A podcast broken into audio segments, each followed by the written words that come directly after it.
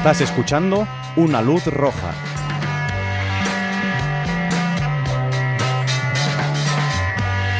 Un podcast sobre radio, su historia, sus protagonistas, su pasado, su presente y su futuro. Soy Iván Oriola. Empezamos.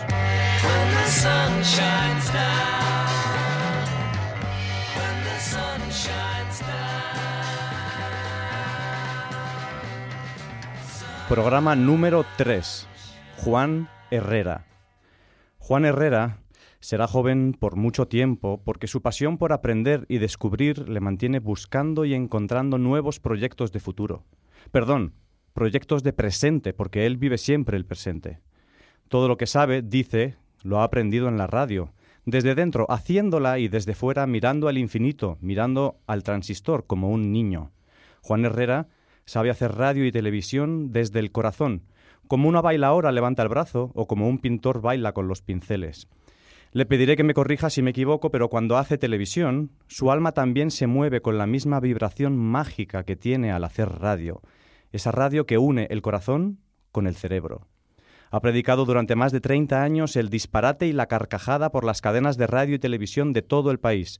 Amante de la radio, del teatro, del flamenco y de Jerez amante de los toros, de la palabra y de lo oral, amante de la magia, la música y el circo. La radio no sería lo mismo sin hormiguitas como Juan Herrera. Saltimbanqui de la radio. Gracias, Juan, por venir. Bienvenido. Muy bien hallado, Iván. Yo sabía de ti porque ya sabes que la gente de la radio comenta mucho, son muy dados al cuchicheo y me habían hablado de, ti y de, tu amor por la radio. Y ya sabes que eso nos une. Pues muchas gracias por venir. A mí me gusta empezar siempre haciendo la misma pregunta a mis invitados en una luz roja y es si eres oyente activo de radio y o de podcast. Si sí, en, tu día a día hay un momentito para escuchar la radio. Todo el día, yo oigo la radio todo el día.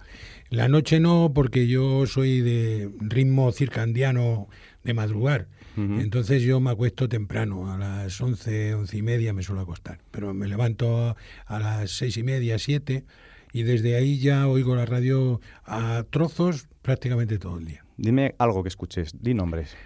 Mm, hombre, es que oigo, mm, a mí me gusta oír cosas con las que no estoy de acuerdo. Por tanto, oigo todas las emisoras de la derecha y de la extrema derecha porque la gente con la que yo más o menos estoy de acuerdo ya sé lo que van a decir.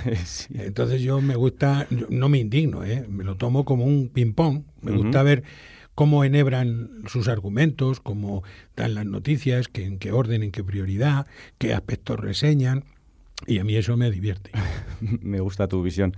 ¿Cuándo fue la primera vez que escuchaste la radio? Yo sé que esta pregunta, si te la pregunto ahora, me, igual me contestas si estamos tres horas, porque además tiene mucho que ver con el libro que acabas de escribir, la, la radio de piedra. Pero ¿cuál fue ese momento en la infancia o en la juventud en el que descubriste la radio como medio? Yo creo que yo tendría a lo mejor cinco años, yo calculo, más o menos. Y en aquella época la radio era un instrumento de última tecnología, era lo más moderno que existía. Entonces la gente no oía la radio, la escuchaba. Por tanto se oía en silencio, porque era una cosa importante. En la radio el objeto, el aparato, ocupaba el centro geográfico de, de las casas. Se colocaba en el sitio más noble, las mujeres tejían unos pañitos para ponérselos encima de adorno, ¿no? Y la gente se reunía alrededor de la radio, era una escucha colectiva. Raramente era una persona la que oía la radio, había que compartirlo. Entonces se reunían en grupo y se escuchaba la radio en un silencio religioso, nadie comentaba nada. Entonces, eran em, eh, la forma de hacer la radio y la forma de escucharla era diferente a como es ahora, claro. Sí, ¿en qué momento viste que tu futuro podía estar en la radio? Cuando dijiste, esto lo puedo hacer yo, esto me gusta, esto lo quiero hacer, o fue el azar? Es que no sé yo muchas veces cómo funciona la vida, porque yo soy tengo una formación de ingeniero y por tanto mi cerebro tiende a la lógica y al análisis. Sin embargo, mi vida es un caos absoluto. O sea, no, ha sido planificada de ninguna manera. O sea, luego lo, puedo racionalizar y puedo explicarlo, ¿no? Pero sería mentir, porque la toma de decisiones viene normalmente porque la vida te va saliendo al encuentro Decía Ortega que la vida es lo que nos pasa. Y es así. O sea, en mi caso, pues yo estaba quieto y vino la radio a buscarme a mí. Y entonces un amigo me lió para hacer un piloto de un cuando yo tenía una agencia de publicidad en mi casa. Y yo trabajaba en eso. Pero un día un amigo vino y me dijo, mira, ¿por qué no hacemos un piloto para una... Me pareció una cosa divertida, pero sin, sin otra cosa que jugar. Y así fue, lo hicimos, pero cuál sería mi sorpresa cuando a los dos meses nos, nos ofrecieron una frecuencia para hacer un programa diario esto no estaba en mis planes, entonces hubo que ir inventando sobre la marcha. Y luego eso fue succionándome hasta que acabé metido allí. Vale, luego lo haremos más en detalle de tu vida profesional, pero me gustaría comentar contigo en la radio como medio actualmente si notas que falta algo, que echas de menos o que echas de más, si cambiarías algo. Sí, claro, es que la, la radio que se hace ahora es fruto de la historia de nuestro país. O sea, la radio cambió cuando la muerte de Franco, un poco antes, ¿no? Entonces, la información, los periodistas, que hasta ese momento la radio no, no formaba parte de su, de su asunto, porque lo importaba, este, estaba en la prensa escrita, entonces ellos la radio no, no les interesaba. Pero fue justamente cuando vino el cambio político, cuando de repente los periodistas tomaron al asalto las emisoras y prácticamente los informativos y, lo que son lo que luego bueno las mm. tertulias, etcétera, poco a poco ellos se fueron adueñando de la radio. Y ahora lo que se hace realmente no es radio. Se hace periodismo entre comillas, comentarios, pero ya la radio ha desaparecido. La radio que yo conocí y la que amo, eh, esa radio ya no existe. Sí, te he oído muchas veces decir que eso de hacer radio sentados, claro. es, la radio hay que hacerla de pie. Hombre, claro, porque primero porque se trabaja, la comunicación es con todo el cuerpo, no se habla con la boca, se habla, se expele el sonido por la boca, pero se trabaja con el corazón, con el plexo solar, con la respiración. Entonces, para poder emitir energía, tú tienes que estar en una actitud energética. Si estás sentado, eso está muy bien para no hacer nada. Mm. Pero si estás, entre comillas, proyectando energía, se hace mucho mejor de pie. Pero los estudios de la radio están diseñados por y para los periodistas. Los actores de doblaje, por ejemplo, trabajan de pie. Claro, claro. Pero es que es lógico, es que es mm. natural, porque si no, tú no puedes expresar emoción. O sea, es muy difícil. Mira, los cantadores de flamenco, que son, los llaman los hombres que tienen pulmones de buey, dicen, ¿no? Claro, tienen una técnica del uso del diafragma extraordinaria. Entonces, pero vamos, aún así, lo normal, en un cantador, por ejemplo, cuando tiene que cantar por seguirilla, por toná, por martinete, por debla, lo hace de pie. Porque hace falta tener, digamos, todo el pecho, ¿no? Entonces, claro, es importante eh, hacerlo así. Pero, como te digo, como la arquitectura al final se somete al dictado del que manda, en este caso son los periodistas, los estudios de radio están diseñados para ellos. Claro. Yo voy a citarte a ti mismo una frase muy cortita que me gustó mucho. Dijiste, la fuerza de la radio es la emoción, es crear en el oyente un mundo inaccesible. Me, parece la definición de radio que falta, ¿no? Pero viene, viene de otra cosa. Mira, yo soy de la zona de Toledo que linda con Extremadura, que habla un castellano híbrido con la fonética extremeña y también la sintaxis extremeña. Entonces allí la gente cuando los, la gente mayor y van perdiendo oído, ¿no? Y entonces tú les estás hablando y te dice, no te siento, no te siento. No es que no, es que es que estés de pie, ¿no? Quiere decir que no te siento. Sí, sí. Y es porque el oído es el oído es el órgano del sentimiento. Entonces, por eso yo discrepo tanto de los periodistas, porque ellos creen que el oído es solo para oír información, pero el oído es para sentir. Entonces, la radio y también la televisión, pero la radio tiene que estar hecha de corazón a corazón. Y hay que trabajar con los sentimientos, y hay que ir a contar historias de las personas y emocionar, reír, llorar, lo que es la vida. Decías que siendo bastante joven, yo he dicho al principio que más de 30 años, pero no sé, no tengo la fecha exacta de cuándo empezaste en aquel piloto, el pupitre loco, que era una especie de, de experimento radiofónico universitario, ¿no? Sí. Mm, había un precedente de alguien que había hecho un programa de FM dedicado a la universidad. Pero nosotros queríamos hacer radio. Vuelvo a lo mismo, queríamos hacer radio. Y de hecho hicimos radio. O sea, nosotros trabajábamos con el sonido. Hacíamos humor, información, pero hacíamos radio. Fíjate que de este pupitre loco de Radio Nacional, en aquel momento no sé, no era Primero Radio Nacional. Radio Cadena Española. Radio Cadena Española, efectivamente. Me ha resultado prácticamente imposible encontrar audios del pupitre loco, Claro. pero he encontrado un trocito de un día que estaba León Canales, Ah, claro, mi amigo León. que estuvo, Chileno. iba León Canales estaba cantando y he, he encontrado este trocito en el que se oye tu voz y el entrevistado, León Canales, mira. Espero que el lenguaje sea comprendido y asimilado en su, Sí, pero en si, su poder de amistad. si no me das con, la, con el dedo gordo en el micrófono ese de abajo, mejor, porque así no, no habrá toque. Ah, este es el, el de la, el de la guitarra. Ese es el de la Ah, guitarra. perfecto, Si es que aquí perfecto. tenemos de todo en esta Ah, casa. perfecto. ¿Y cómo funciona todo? Es muy fácil. Esto es cuestión de dar unas órdenes, se tocan unos pedales, se ven unos pilotos y cuando todo eso está absolutamente destrozado, entonces es cuando podemos... Cántanos algo alegre, algo alegre. Una, una, una- charanga. tan, tan, tan, tan, tan, tan, tan, Alguna charanga bonita. Algo así, algo así. Pero muy alegre, ¿eh? Supongo que sonido... El- fíjate que, que estáis entrevistando a, a León Canales, pero le dice, venga, cántate algo, no sé qué, y tú em, le contestas una cosa que no tiene nada que ver. Eso entiendo que forma parte de tu firma a la hora de crear, ¿no? Esa mezcla entre el- la seriedad y lo cómico, entre la realidad y la ficción, ¿no? Que el oyente no sabe muy bien dónde empieza y dónde acaba. Es que a mí me parece que nosotros tenemos que crear mundos mentales. Entonces, si tú das una comunicación lineal, mm, la gente te adelanta. El ser humano tiende, fíjate que la lengua es un órgano que está dentro de la boca, pero eh, tiene una habilidad extraordinaria. Y es que cuando nosotros empezamos una frase, el cerebro da la orden de hablar, pero la que dice lo- la frase y sobre todo cómo la termina es la lengua. O sea, el cerebro no le da tiempo a planificar lo que vas a decir tú en, el, en la extensión de la, de la respiración. Es la lengua la que da el final. Entonces, esa velocidad del cerebro hace que si tú, por ejemplo, das una comunicación lineal, el espectador te adelanta. Se ríe antes de que tú hagas el chiste, Ah, porque te ha sí. adelantado. Sin embargo, si tú mezclas elementos, digamos, de humor con, con elementos de reflexión, eso hace como que la gente se tiene que ir como parando, ¿no? Y entonces cuando se ríe, lógicamente es para tomar aire para que tú reargumentes. Es un, un sistema de comunicación que llamo yo de, de intervalos, ¿no? Me estaba escuchándote tan atentamente que me he quedado encallado. Seguimos tú- Callao allí arriba. Callao, ahí al en lado de Gran la Vía, Plaza España. exacto.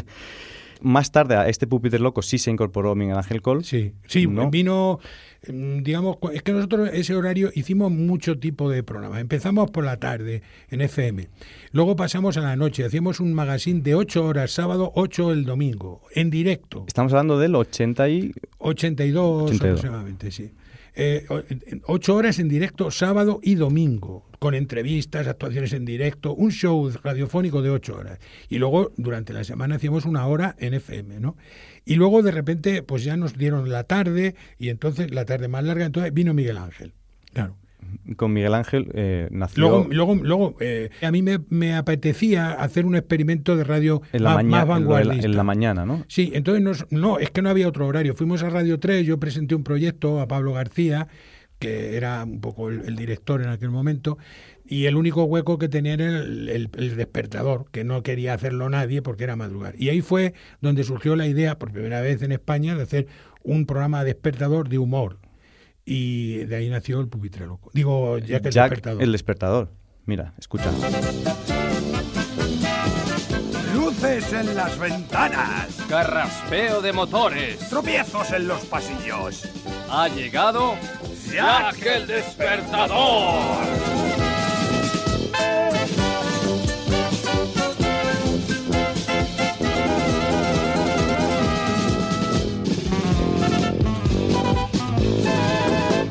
Oye, ¿quién eres tú hoy? O- hoy eres tú el despertador y yo soy Jack, porque ayer fui yo el No. despertador y antes de ayer fuiste tú el, el- No, no, no, no, no, no.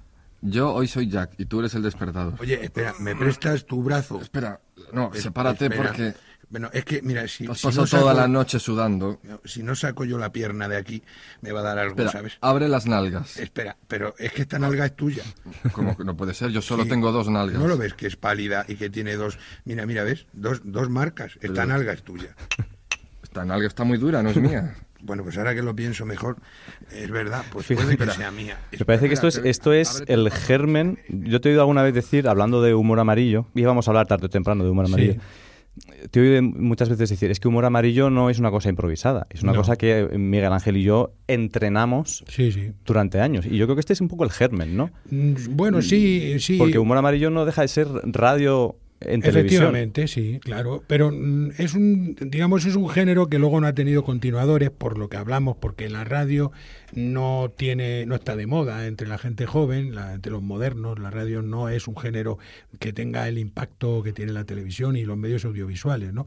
Entonces, sin embargo, en mi opinión, el audio, incluso los audiovisuales, el audio eh, tiene como mínimo el 60% de la importancia. Fíjate, de, de- Sí, sí. yo te- toda mi vida he trabajado la mitad en la radio y la mitad en la televisión y muchos años haciendo las dos cosas. Bueno, pues la gente de la tele sigue sin entender esto. La gente sin- sigue sin entender que el audio es lo que llega al corazón y que por tanto un producto audiovisual tiene que cuidar el audio. Por ejemplo, las series españolas actuales, cualquier, ahora se ha estrenado una que se llama Apaches, ¿no? Por ejemplo. Esa serie no se entiende. Tú te pon- la gente que habla susurra y no vocalizan. Entonces no se entiende nada. Entonces, tú cuidan mucho la imagen, los encuadres, la luz, eh, que Mm. los coches sean de época, tal, bien. Pero ¿y la voz qué? ¿Entiendes? Entonces el audio no, no, no, no sigue sin Y no- importar. llega. Y el ejemplo de la importancia es humor amarillo. Humor amarillo era un producto de, de desecho. O sea, compraron un montón de cintas al tran-tran sin saber lo que compraban. Nos lo dieron a nosotros, haced algo con esto, haced algo, nos dijeron, a ver qué se os ocurre. Y entonces, solo con el audio se consiguió ese milagro. Porque sin el audio, ese programa no hubiera triunfado. Es así. Era radio en televisión. Quiero decir, si apagabas el audio, mm, aguantabas dos minutos Claro. viendo a los mm, saltilbanquis cayéndose y dándose tortazos. Pero si quitabas la imagen, Claro. te lo veías entero. ¿Por qué? Porque el audio sigue teniendo una importancia enorme por lo que hablábamos antes, porque es lo que suministra la energía, es lo que suministra el afecto. Claro. Fíjate, esta conversación que hemos oído de Jack el Despertador, de Miguel Ángel Cole y tú, se parece mucho a humor amarillo. Mira, es, parece una conversación, no se sabe muy bien si es Jack el Despertador o, Claro. Ya- o humor amarillo. Nuevos concursantes, limpitos, cepilladitos, peinaditos. Con ilusiones intactas, ilusiones vírgenes recién compradas. Venga, si no es tan difícil. Mira, yo no voy a apostar porque luego después me equivoco, pero para mí que está de butano está un poco torpe de nalgas. ¿eh? Hombre, pero eso se veía ya desde el primer momento. No, yo lo decía por apuntar un detalle de interés a esta competición tan emocionante. Hay que abrir el sobre, hay que saber cuál es el número que te toca. Llevan un chupete, no sabemos por qué. Esta chica, la, la número dos, lleva un chupete entre los labios, pero sin embargo aquel butano le ha ganado por la mano. 5 menos 2. Fíjate que no me hace falta verlo. Claro. Es un producto radiofónico totalmente. Sin duda, pero porque está hecho con esa idea. O sea, ya digo que lo que no puede ser nunca el off de un audiovisual es una mera, digamos, constatación de lo que se está viendo, porque eso ya lo estoy viendo. Entonces, si yo lo que hago es, eh, lo que estoy haciendo es redundancias. Pero si ya lo estoy viendo, no tengo que narrar lo que estoy viendo. Eso es Es- com- como un, como hablábamos antes, fuera de antena, es como un mal mago. Claro. Un mal mago no te va a decir, mira qué baraja tan normal. Claro. Porque entonces, si ya estás viendo que es una baraja normal, Claro. ¿no? Pero la redundancia rellena mucho, es como el engrudo de las croquetas, ¿sabes? Que no sirve para nada, pero hace bulto. Bueno, aunque se te conoce mucho por tus trabajos como guionista en tele, has hecho más cosas en radio. Sí, claro. En la radio yo mm, he hecho muchísimas cosas que, que han sido verdaderos experimentos que a mí me han hecho disfrutar mucho. Lo que pasa es que lo he hecho en emisoras pequeñitas o, o marginales, porque a mí yo soy muy de experimentar. O sea, a mí me gusta mucho experimentar. Te pongo un ejemplo de una cosa que yo he hecho, por ejemplo, con la jueza Manuela Carmena. Eso te quería hablar justo de eso. Claro. sí. Pues- Aquel experimento que es de los mejores productos en radio que ha habido en España. Claro, pues- Lo de las 50 entrevistas, Sí, hablas de esto, ¿no? Sí, sí, Hice una serie de 50, bueno, no estaba de moda, hice 50 entrevistas a mujeres en, de más de 50 años. En mi modo de ver, el ser humano más extraordinario que existe es la mujer de más de 50 años. No existe un nivel de sabiduría superior. Una mujer de más de 50 años es para cualquiera, cogida así al azar, es para tirar toda la vida estudiándola. Entonces yo hice un- una galería de 50 mujeres y pasó por allí pues, actrices, directoras de empresa, de todo, o sea, amas de casa, jueces, de todo. Y un día, por una casualidad, eh, Manuela Carmena había estado en otro programa, dejó una nota diciendo que nos escuchaba y entonces yo me tomé la libertad de invitarla al programa. Entonces, mi idea era meter a los personajes dentro de acciones de ficción. Por ejemplo, la jueza Carmena hizo de jueza del oeste de un pueblo que se llamaba Chumbo City, donde había una especulación, porque casualmente iba a pasar un tren y había unos tíos que habían vendido unas tierras. Estas cosas que ocurren. Tan, tan actuales. y había unos indios que eran los, los llamaban los indios marginados, que estaban allí en las montañas y que iban a tener que irse porque iba a pasar el tren por allí y entonces esto creaba unos conflictos. Bueno, lo interesante de todo es que era un trabajo de improvisación previamente preguionizado con bloques donde el personaje hacía de sí mismo. O sea, la juega Carmena hacía de... Pero yo, por ejemplo, hacía de sheriff. Y entonces había disparos, había persecuciones, todo hecho en directo. O sea, no, no con efectos añadidos, no, no, era todo, porque yo grababa cinco capítulos de siete minutos en, en una hora. O sea, en una hora de grabación tenía que hacer una, una radionovela que luego se iba a emitir durante la semana de lunes a viernes. Es lo que tú llamas eh, improvisación dirigida. Claro, claro. Sí, sí. Que en base a una estructura... Pero todo esto de pie, dando latigazos con los cables de los, de, los, micros, todo esto a la pobre jueza Carmena, que claro, ella pues era una, en aquel momento juez, la, la juez de vigilancia número uno de Madrid, era. Entonces, claro, esta mujer, unos tíos enloquecidos allí corriendo, dando puñetazos, porque claro, nosotros los efectos de sonido los hacíamos de verdad. bueno, pues eso, por ejemplo, es un trabajo que, que fue muy bonito de hacer, hicimos una temporada entera y no tuvo la repercusión que merecía porque realmente eso fue una foto de, de, España en un momento determinado con ese grupo de mujeres, Aurora Redondo, que yo recuerde que estuvo por allí, la, la directora de Cosmopolitan, que era una mujer sudamericana, o sea, fue una galería de personajes. Eso era Arroz Tres Delicias, ¿verdad? Sí, efectivamente, sí, sí. Yo recuerdo también en, en Onda Cero que me ha sido imposible buscar audios de esto cuando hacías Los Fontaneros, sí, sí. también con Miguel Con Ángel, Col, claro. que yo no sé cómo sería, pero me puedo hacer una idea de que en 10 minutos no te preparabas esta, esta sección. Debías No. llevarte horas y Todo el días. día, todo el día. Todo el día. Porque era, yo tenía toda la casa... Expliquemos lo que era, ¿no? Era el zapping de radio. Exacto. Lo que ahora la gente hace porque tiene ordenadores Claro. y tal, pues yo eso lo hacía, pero, pero manual. Tenía toda mi Con las casa, cintas, ¿no? tenía toda mi casa llena de magnetófonos, grabando todo, y yo tenía que escucharlo al mismo tiempo, porque luego por la tarde y tenía que ir a, a las cuatro y media, yo llegaba a Rosales Con los cortes. con los cortes para editar y sacar los, los, lo- lo que era un resumen del día, ¿no? Claro, era buscando gazapos, buscando estupideces, redundancias, frases, en fin, era un poco lo que hace la gente ahora, pero hecho de una manera manual. Los fontaneros. Efectivamente. Sí, sí. Y de, y de aquí, ¿cómo encuentras en tu camino vital, como dices, que la vida es eso que te va pasando, cómo te encuentras un día con Pablo Motos y cómo surge en No Somos Nadie? Pues mm, en la época de Julia Otero mm, tuvimos el privilegio de ser despedidos, un mes de agosto. Nos pusieron el patitas en la calle. Yo ya había renovado hacía dos días, estaba muy contento porque tenía trabajo para el año siguiente con Julia. Y de la noche a la mañana me dicen que me he quedado en la calle, que Telefónica considera que somos un- unos señores desagradables todo el programa y nos largan. Entonces ahí, eh, en esos días de, de inquietud, vino Pablo desde Valencia, porque eh, trabajaba Él colaboraba en- con Julia, sí. pero yo no nos conocíamos físicamente. O sea, él, él trabajaba allí y yo trabajaba desde Madrid. Él conocía mi trabajo y yo el suyo, pero no nos conocíamos. Entonces, como tuvimos esos avatares, mm, un día vino, vino a hacer un casting para presentar el informal, lo que luego sería el informal. No, no lo cogieron, comimos juntos y entonces en esa comida me dijo, mira, mm, llevo unos meses con mi mujer haciendo un proyecto, pero no nos sale, no nos lo aceptan, eh, a ver si a lo mejor a ti te gustaría colaborar conmigo haciendo esto. Y yo dije, bueno, ¿y qué es? Y dice, pues es hacer monólogos. Y ya, digo, yo he hecho monólogos teatrales cuando estaba en la universidad, pero yo de humor no había hecho monólogo teatral. No era el género que yo trabajaba. Pero bueno, lo podemos intentar. Estuvimos trabajando en su casa con su mujer unos un- 20 días y con, con otro chico que se llamaba Arturo González Campos, por cierto. Ujú. Y éramos cuatro personas. Pero vamos, básicamente eran Pablo, su mujer y, y, y eso.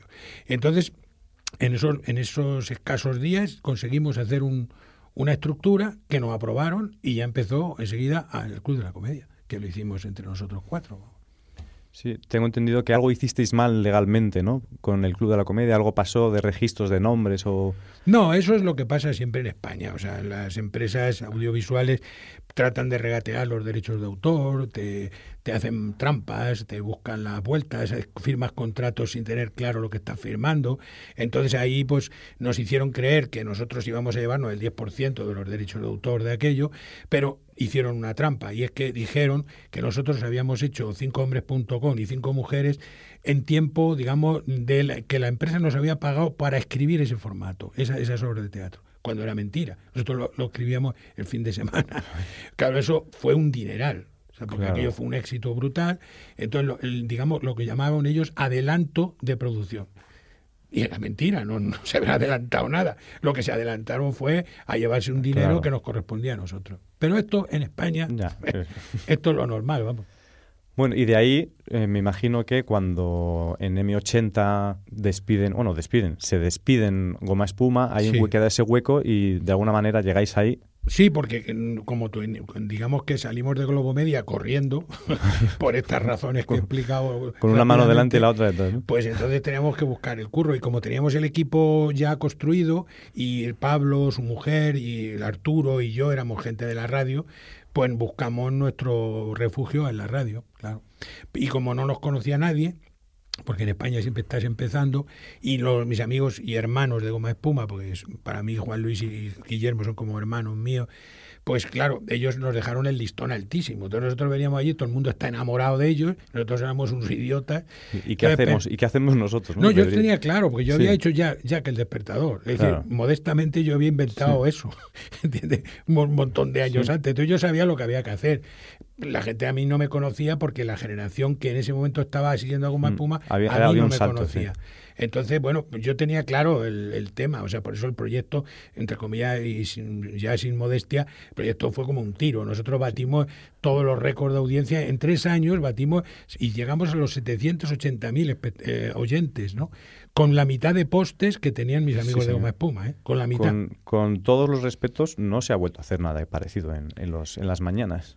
Claro, pero porque nosotros, insisto, aparte de que veníamos de, con las espaldas ya curtidas, éramos un equipo ya hecho. O sea, nosotros no éramos unos chavales que nos conocíamos allí en, en- Mm. para hacer esto. Éramos gente que veníamos de la radio. Raquel Martos, por ejemplo, que venía de Onda Cero. Teníamos un equipo muy bueno y trabajábamos mucho, porque nosotros somos muy, muy, muy currantes, ¿no? Entonces le dedicábamos la vida entera al programa. Y, y, y vamos, la verdad es que creo que hicimos un trabajo bueno y que la audiencia nos ayudó, la verdad. Yo recuerdo con especial cariño las verdades como puños o los zumos de periódicos. Y el- de las cosas más populares en aquel momento, que eran los principios de las redes sociales, porque claro, eh, era otra época, lo que tuvo mucho éxito fueron los raps. No todo el mundo tiene que ser un genio, mírame a mí. ¿Para qué quieres cultura? Vas a ser peluquera. Nada más que oye a la cabeza pájaros. Oye, muchacho, si no quieres estudiar, Esperanza Aguirre te va a ayudar. ¿Para qué quieres estudiar el románico si tú lo que quieres es ser mecánico? Oye muchacha, si no quieres estudiar, Esperanza Aguirre te va a ayudar. ¿Para qué quieres estudiar la biosfera si tú lo que quieres es ser peluquera? Si has nacido en un barrio obrero, a Espe no le hagas gastar dinero. Si no eres de clase alta, a ti estudiar no te hace falta. Oye muchacho, si no quieres estudiar, Esperanza Aguirre te va a ayudar. ¿Para qué quieres saber historia de la española si la vida la has pasado en una sabola? Oye muchacha, si no quieres estudiar, Esperanza Aguirre te va a ayudar. ¿Para qué quieres saber la vida de la abeja si vas a ser chacha en la moraleja? ¿Para qué quieres tuvieron éxito que la gente se los mandaba eh, por el móvil, la gente los repetía, los cantaba. Aquella mañana, cuando ibas al trabajo o a clase, si no habías escuchado el rap del No Somos Nadie, no, no te- no tenías de qué hablar. Sí, bueno, ese es otro de los elementos que tiene la radio, ¿no? Que es que crea comunidad. Mm, Yo creo que las redes sociales f- crea falsas comunidades, porque son grupos de personas arracimadas que tienen ya una estructura de conocimiento, entonces son núcleos cerrados realmente. Sin embargo, la radio es universal. La radio la puede estar oyendo al mismo tiempo un tío Ah, aquí y otro en Boston o- y gente variada que no se conoce entre sí, ¿no? Yo, por ejemplo, sé que esto no me ha hecho muy, muy popular nunca.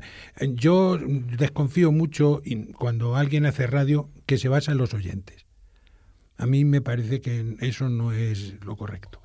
Yo sé que esto va a parecer raro, pero a mí me parece que la radio es un elemento de comunicación en una sola dirección. O sea, el oyente tiene que oír, mejor dicho, escuchar. Hmm. Y hacer suyo ese mundo y elaborarlo y aprovecharlo en su beneficio. Pero la radio la hacen los profesionales. Cobramos para eso y nos deben exigir. Y si no, que nos echen. Pero eso de basarse en que la gente a base de teléfono te esté rellenando las horas de radio, a mí me parece que no está bien y que además es que el oyente tiene otros problemas. hay otros medios para que el oyente se exprese, ¿no? Pero la radio es recrear mundos. Es como, por ejemplo, en medio de una película de Fellini, yo trabajé mm, y he sido amigo de, su guionista, Tonino, Tonino Guerra. Pues Fellini, por ejemplo, se opuso toda su vida a que sus películas se pusieran en la tele, porque decía que él había elaborado un discurso lineal y entonces que si se cortaba con anuncios, el ritmo, el ritmo narrativo se iba al carajo. Entonces, cuando tú estés haciendo radio es igual, o sea, el oyente puede tener cosas muy interesantes que decir, pero no tiene por qué seguir la, la, la, línea dramática del programa, porque él no, no, no está preparado para eso, él tiene sus problemas y te va a contar su problema. Entonces, si yo le hago caso, me salgo del programa, y si no le hago caso, ¿para qué le hago entrar? O sea, en definitiva, yo no, no, no acabo, me refiero que entiendo que se haga, pero a mí me parece que eso no es lo correcto, que no es el medio, la radio no es para eso en mi opinión. Después de muchos años de radio, mm, una cosa llevó a la otra y a través de Humor Amarillo entraste en, en Telecinco, que yo sepa, porque es que como es como, como eres de la época de antes de Internet, hay muchas cosas que son muy difíciles de, investigar. No, eso está bien visto, sí. Nosotros seguíamos todavía haciendo arrostre delicias y al mismo tiempo hacíamos Humor Amarillo, haciendo las dos cosas.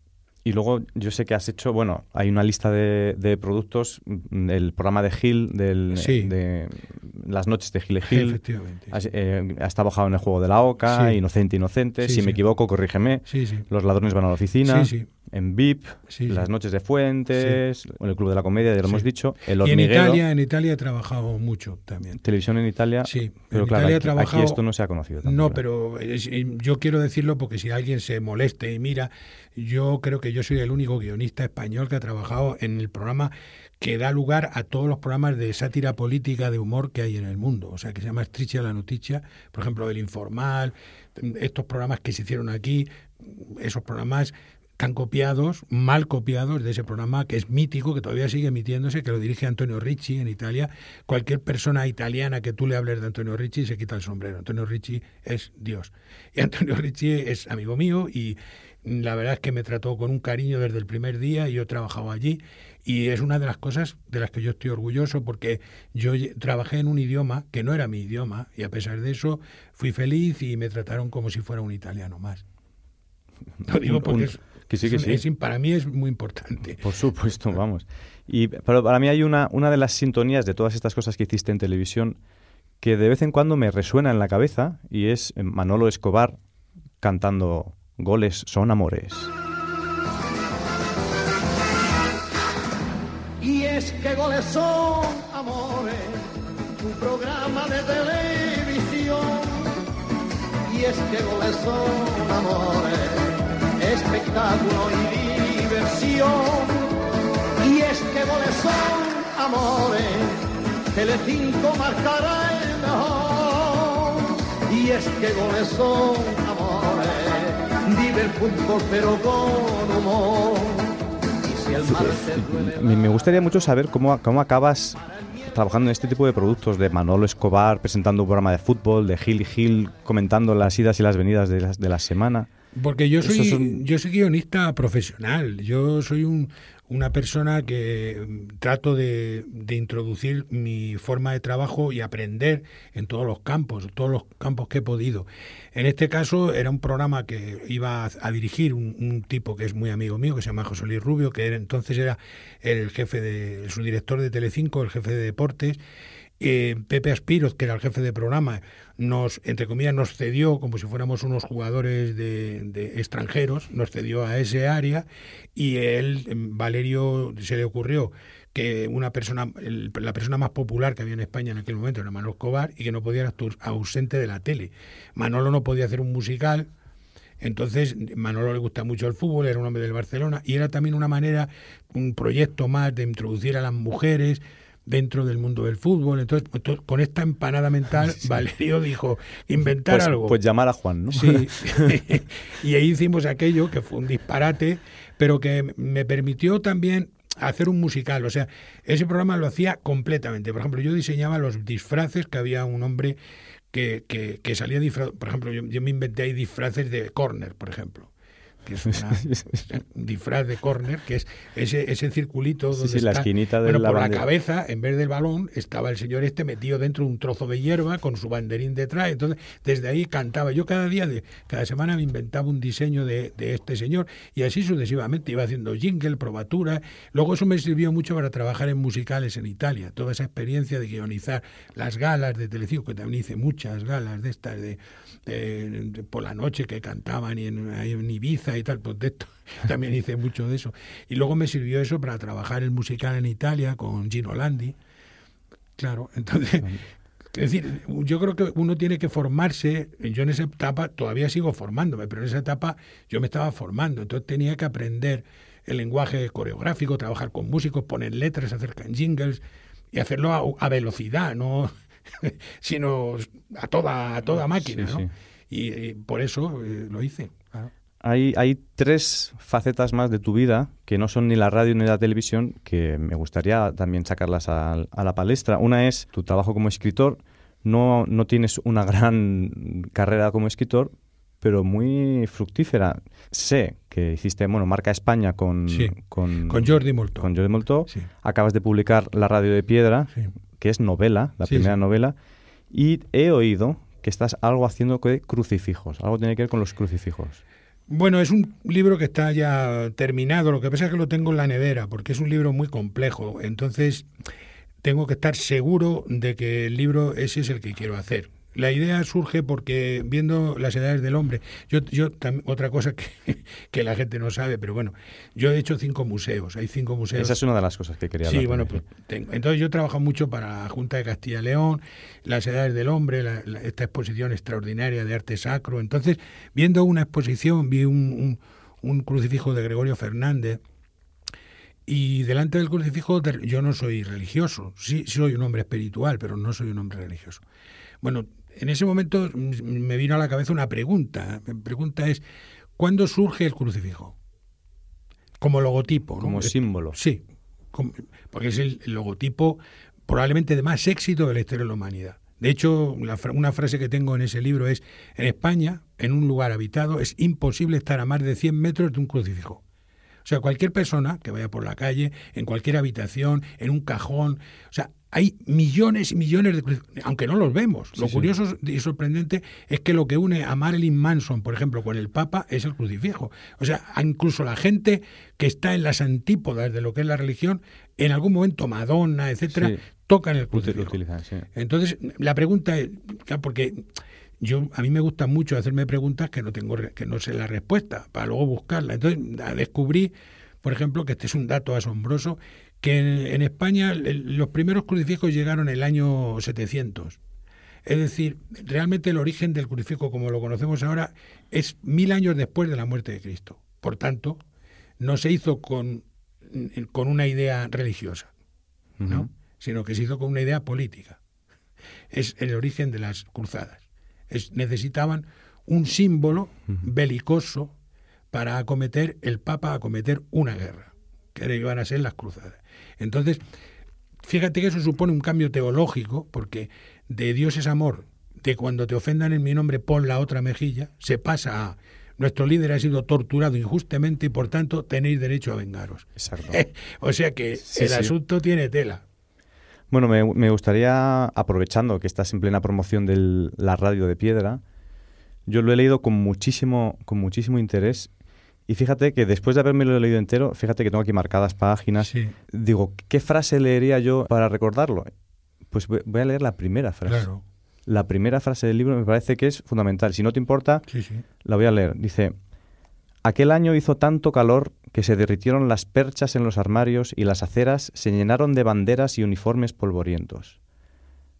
Me parece un, un principio del libro, está este y en un lugar de la mancha. Me, me- me- parece que la primera frase de un libro tiene que, tiene que engancharte desde el principio y, y pocos libros tienen una frase como esta primera frase. No sé si quieres... Mm, Pues sí, para mí es, para mí es un importante. Mira, hay un- una frase que se dice siempre que es, el primer verso te lo da Dios, el resto lo tienes que hacer tú, que esté al nivel. Entonces yo esa novela la he tenido en la cabeza 30 años, esta novela. La radio de piedra. Sí, está escrita en tiempo real, o sea, me- cuando me puse a escribir, tardé dos meses en escribirla.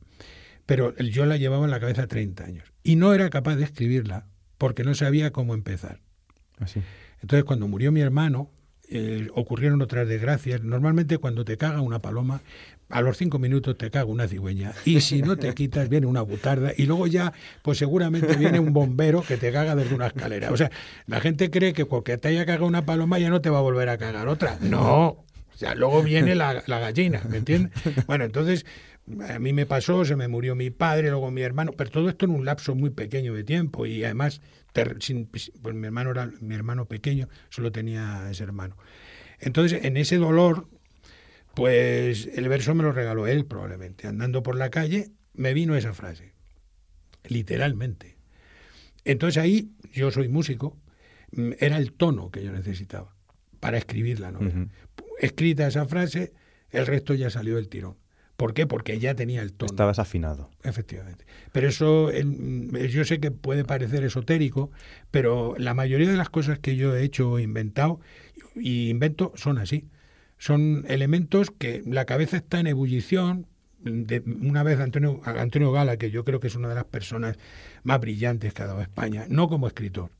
Escritor a mí no me gusta, pero como persona me parece un ser humano excepcional, dotado de una verbalidad como no ha habido otro. O sea, es el tipo que mejor castellano he oído hablar en mi vida. ¿no? Bueno, pues Antonio Gala, una vez hablando con él, me dijo, porque le dije, mira, yo hago muchas cosas, Antonio, pero todo lo hago mal. ¿Qué hago? ¿Cómo hago para hacer algo bien? Y me dijo, sigue haciendo lo mismo, porque la vida ya te dirá por dónde tienes que ir. Pero él lo dijo de una manera más bonita. Me dijo, tú estás en estado de amor, pero no estás enamorado. Me dijo. Es decir, cuando te enamoras, Sí. ya sabes el camino. Estás en el- bueno, pues mi cabeza está en, pero hasta que no te viene el regalo, El amor, la musa, el- la, Claro. la inspiración. pues tú no haces nada. Hay, antes hablando, me, me he dejado una cosa en el tintero cuando hablábamos de la radio que se la están cargando de alguna manera. Esa radio. Yo creo que la radio no, no hay que ser pesimista. La radio imaginativa, Sí, la radio pero cuando has corazón. dicho.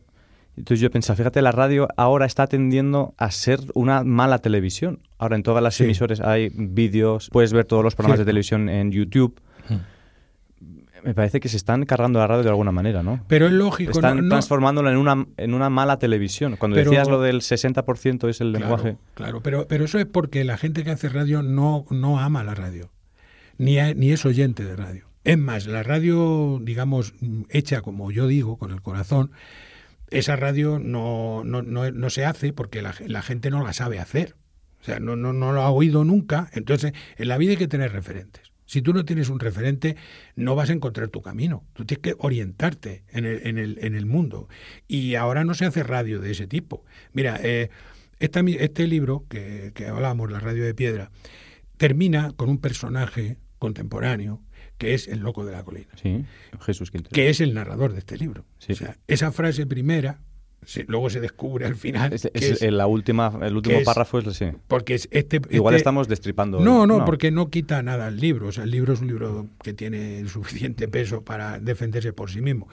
No, lo digo porque Jesús es para mí el último, el último que ha hecho radio de la que yo digo. O sea, Jesús, por ejemplo, una cosa que hacía y era cuando iba a llevar un personaje a la emisora, creaba un ambiente previo que no se veía. O sea, a lo mejor a esa persona cenaba con ella, él, toda la emisora estaba a oscuras cuando entraban. O sea, no, no era una emisora normal. O sea, incluso en la SER. eh, yo trabajé con él un poco en Radio Nacional de España, vi cómo trabajaba y él creaba en toda la emisora un ambiente para que cuando la persona llegara al micrófono ya llevara el tono que iba a tener la entrevista. Entonces no era solo la documentación, porque además Jesús tenía toda la documentación, pero iba a escuchar. él iba a escuchar. Y lo que hacía era hacer la pregunta para que la otra persona abriera su corazón. Entonces, claro, todo esto viene ambientado, dándole importancia a los ritmos, a los tempos, a los sonidos, digamos, de un vaso, de un mechero, para crear una atmósfera. Todo eso es una radio que se ha dejado de hacer. Entonces, claro, la gente, ¿cómo va? Si, es que no, no lo han oído, no, no saben lo que es eso.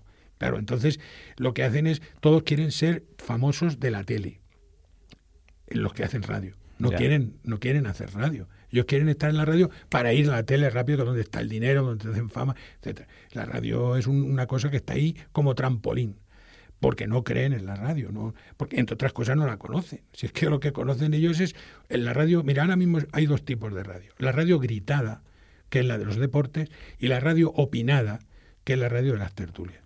Y todo lo demás es publicidad, jingles y publicidad, por cierto, muy mala, muy mal hecha. Antes se cuidaba más. Ahora, como no hay dinero, la publicidad de radio es, está hecha deprisa y corriendo, detente mientras cobro. Sí. Al presentarte he dicho que ibas a ser joven por mucho tiempo. Pero en algún momento ha pasado por tu cabeza ese momento en el que digas hasta aquí y me quedo en casa con mi mujer y ya dejo de trabajar? ¿O tu idea de jubilarte está muy lejos en el tiempo. Mm, es que yo no concibo lo de la jubilación salvo cuando te mueres, ¿no? Cuando una enfermedad te impide seguir haciendo cosas, porque yo no distingo en mi actividad diaria, yo distingo solo la actividad remunerada de la no remunerada, nada más. A la remunerada lo llamo trabajo y al resto lo llamo vida, pero que yo no distingo en contenidos. O sea, yo hago obras de teatro, hago musicales, hago un montón de cosas, cortos, hago muchas cosas que no cobro además lo pongo como condición, o sea, porque para mí ya en el hormiguero me pagan para vivir. Entonces yo el resto, lo que tengo es el tiempo que le gano al hormiguero es precisamente para vivir. Y a mí vivir me gusta vivir con los demás. Entonces no hay nada más bonito que hacer la amistad a base de compartir proyectos, hacer poner en realidad sueños que muchas veces no se llevan a hacer, pero en ese proceso conoces a otras personas, intercambias energía, vas creando cosas que no existen. Entonces, para mí vivir es eso. O sea, vivir no es vegetar. vivir Ahora, eso a lo mejor en ese momento no te da dinero, ¿no? Pero, por ejemplo, eh, el, el, hormiguero, ¿no? El hormiguero es el resultado de un año de programa que hice para Canal 7 con unos muñecos que hizo mi mujer y yo en mi casa con una máquina de coser, hicimos los muñecos y el experimento de donde luego surge la idea de poner unas hormigas en una mesa, eso se hace previamente un año en, Canal 7 gratis, haciendo un programa de información general, de, humor, con, con, de sociedad, ¿no? que se llama del corazón, ¿no? Bueno, pues los, habían los personajes, eran, eran unos muñecos que salían de, un, de una estructura, lo que luego venía, lo que vino a ser el, hormiguero. Pero claro, eso surge porque durante un año lo, hicimos sin cobrar. O sea, habría que, había que experimentar, ver cómo funcionaba eso. ¿Eso qué es? ¿Trabajo? ¿Vida? pues no, es fácil dividir. Me gusta, me gusta esa visión. Dios no lo quiera, y espero que sea dentro de muchos años, pero el día que no estés, dos preguntas de ese futuro y, con esto nos vamos a ir despidiendo. Una es, ¿qué quieres que recuerden de ti cuando digan Juan Herrera, aquel que fue, qué esperas que digan de ti? ¿Y qué esperas que pase en la radio y en la tele en el futuro para mejorarla, entre comillas, o cambiarla? Hombre, la primera, la primera pregunta es muy fácil. Mire, yo soy un enamorado de la cultura popular. A mí me gusta que lo que yo hago se quede en el aire sin autor, Simplemente que, por ejemplo, yo una de las cosas que tengo como orgullo es haber visto jugar a los niños al niño Cudeiro, al chino Cudeiro, ¿no? Entonces, eso es lo mejor que un artista o un creador puede conseguir, que es que su obra la haga la gente suya sin acordarse de quién lo hizo.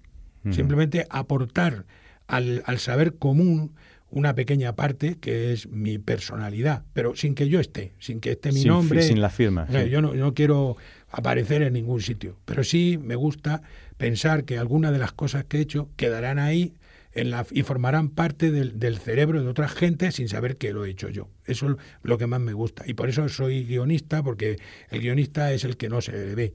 Y, y esto es lo que me gusta a mí. Eso por el lado profesional. Y por el otro lado, es que yo creo que la radio y la televisión en, España, por ejemplo, no es lo mismo que en Portugal o en Italia. Nuestro país está muy atrasado a nivel de estructura profesional, de, de estructura industrial. La tele que hacemos es amateur. O sea, nosotros todavía no tenemos una estructura. Entonces, a nivel mundial pasarán unas cosas y nosotros como país, digamos, de la cola, pues iremos copiando, como hacemos siempre, mal copiando lo que hacen otros, porque aquí no, no hay industria. Entonces, no tenemos vertebración. Vas a la universidad alguna vez, he ido a alguna conferencia o algo, que lo- los chicos que hay allí, o sea, realmente yo no tengo nada que decirles, porque es que tienen una idea tan equivocada, tan equivocada, que ellos me ven a mí con esta cara de idiota que yo tengo y dicen, este señor quién es. ¿No? Entonces, por supuesto, no te dan ninguna credibilidad. Y entonces, claro, tú no les puedes decir, mirar, iros de aquí, iros a Italia, buscaros estudiar. ¿Por qué? Porque ellos creen que están en el ajo. Que- pero están tan, tan perdidos. Pero no, no por nada, sino porque es que España está fuera completamente de, del, sistema. O sea, nosotros, no, no, en los años que yo llevo, por ejemplo, ahora mismo, no existe una estructura de guion profesional donde todos escribamos con el mismo tipo de letra. Una tontería, pero para hacer producción, si el guion no está escrito con un molde, se tarda mucho en, de- en ver qué es lo que hace falta. O sea, eso en todos los países está resuelto. Aquí hay 26 maneras de hacerlo. En definitiva, no hay ninguna. En cada claro, productora de una manera. claro. Sí, claro. Incluso dentro de la misma productora, un guionista escribe de una manera, el otro de otra. O sea, eh, no hay. Y eso no es una cosa formal. Es decir, es que pasa lo mismo con todo. O sea, no.